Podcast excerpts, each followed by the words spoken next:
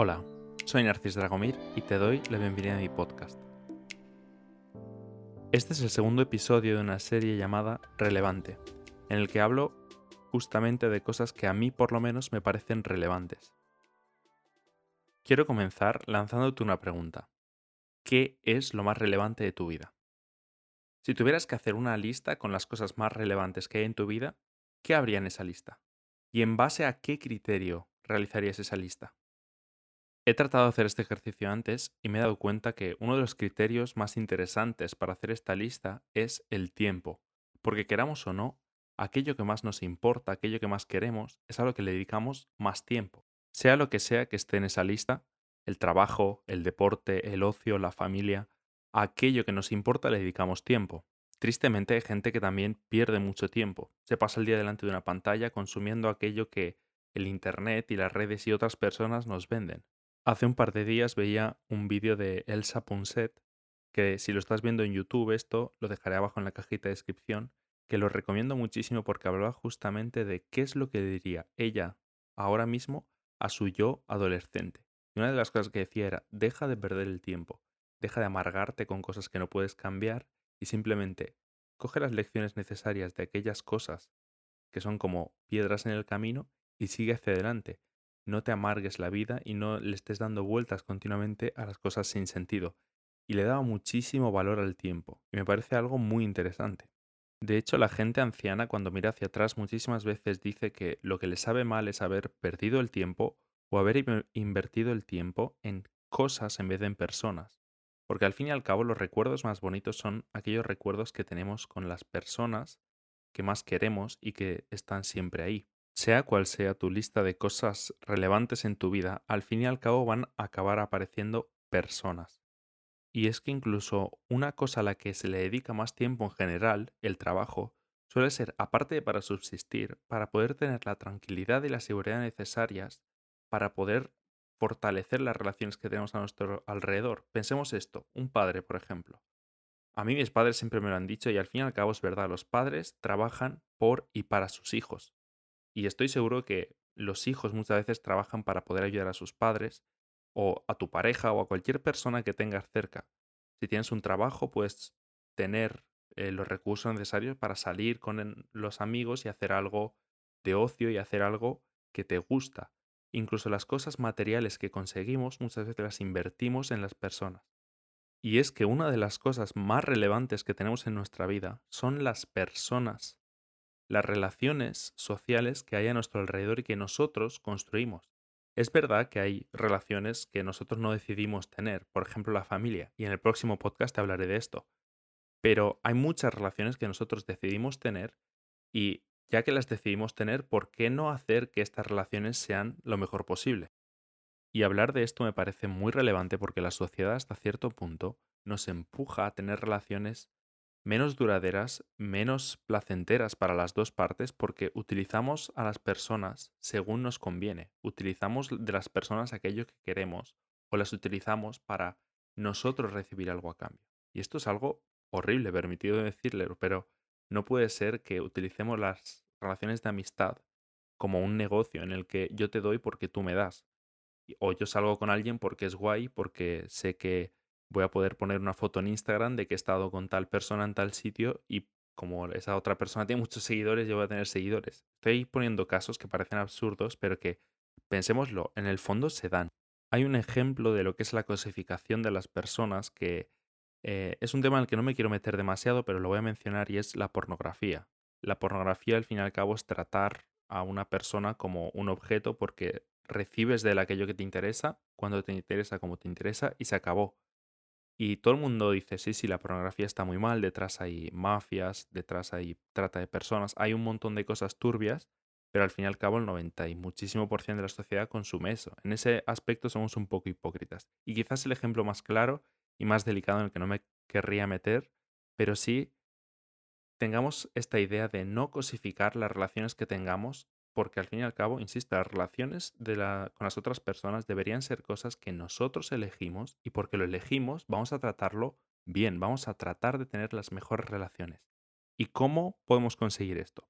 Pues creo que una relación sana, estable, una relación buena, se tiene que construir sobre buenos principios. Así que voy a presentarte algunos principios que yo creo que son relevantes e importantes para tener en cuenta en nuestras relaciones, sean relaciones familiares, relaciones de amistad o de cualquier índole. Cualquier relación social debería basarse en estos principios. El primer principio es ama a los demás como a ti mismo.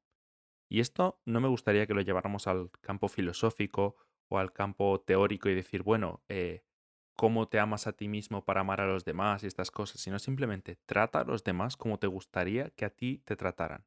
Ofrece a los demás aquello que tú quieres recibir. Si tú quieres ser tratado de una forma amable, con paciencia, con cariño, incluso que te perdonen, pues tú haz lo mismo para con los demás. No puedes esperar y exigir que los otros te traten de una forma que ni siquiera tú estás tratando a los demás.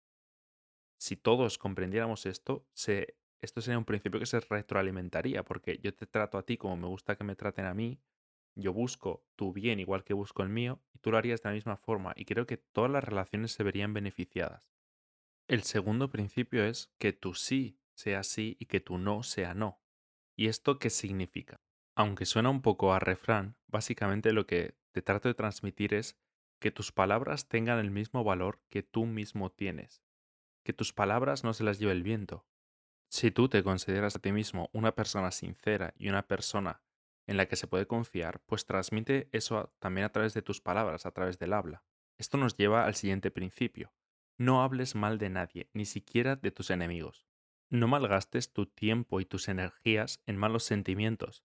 No transmitas a los demás sensaciones negativas y sentimientos negativos porque esos te van a acabar afectando a ti. Y aquí hago un paréntesis con una segunda recomendación que si estás viendo esto en YouTube, pues te lo dejo abajo el enlace y si no, simplemente googlea Luis Castellanos Lenguaje Positivo. Tiene varios vídeos en YouTube explicando esto y también tiene un libro muy interesante que habla del poder de las palabras y cómo éstas nos afectan. Porque las palabras, sean escritas o sean habladas, al fin y al cabo son algo físico, por lo que éstas nos afectan físicamente, queramos o no, porque al fin y al cabo las palabras que decimos y que escuchamos salen y entran en nosotros mismos, así que nos van a afectar aunque nosotros tratemos de que no lo hagan. Es algo muy interesante y tiene un TED Talk y un vídeo de estos de BBVA Aprende y es buenísimo, os lo recomiendo muchísimo. Y ya con esto cierro el paréntesis. El siguiente principio es sé consciente de que no todo está bajo tu control. Los seres humanos queremos tener todo bajo nuestro control. Queremos saber qué es lo que nos esperan. No nos gusta la incertidumbre y es normal. Pero en las relaciones sociales, en las relaciones personales, tenemos que ser conscientes de que delante tenemos una persona igual que nosotros que no es un objeto que no cambia, no es una botella, es una persona que tiene sentimientos, tiene buenos días, tiene malos días, tiene momentos alegres, tiene momentos tristes.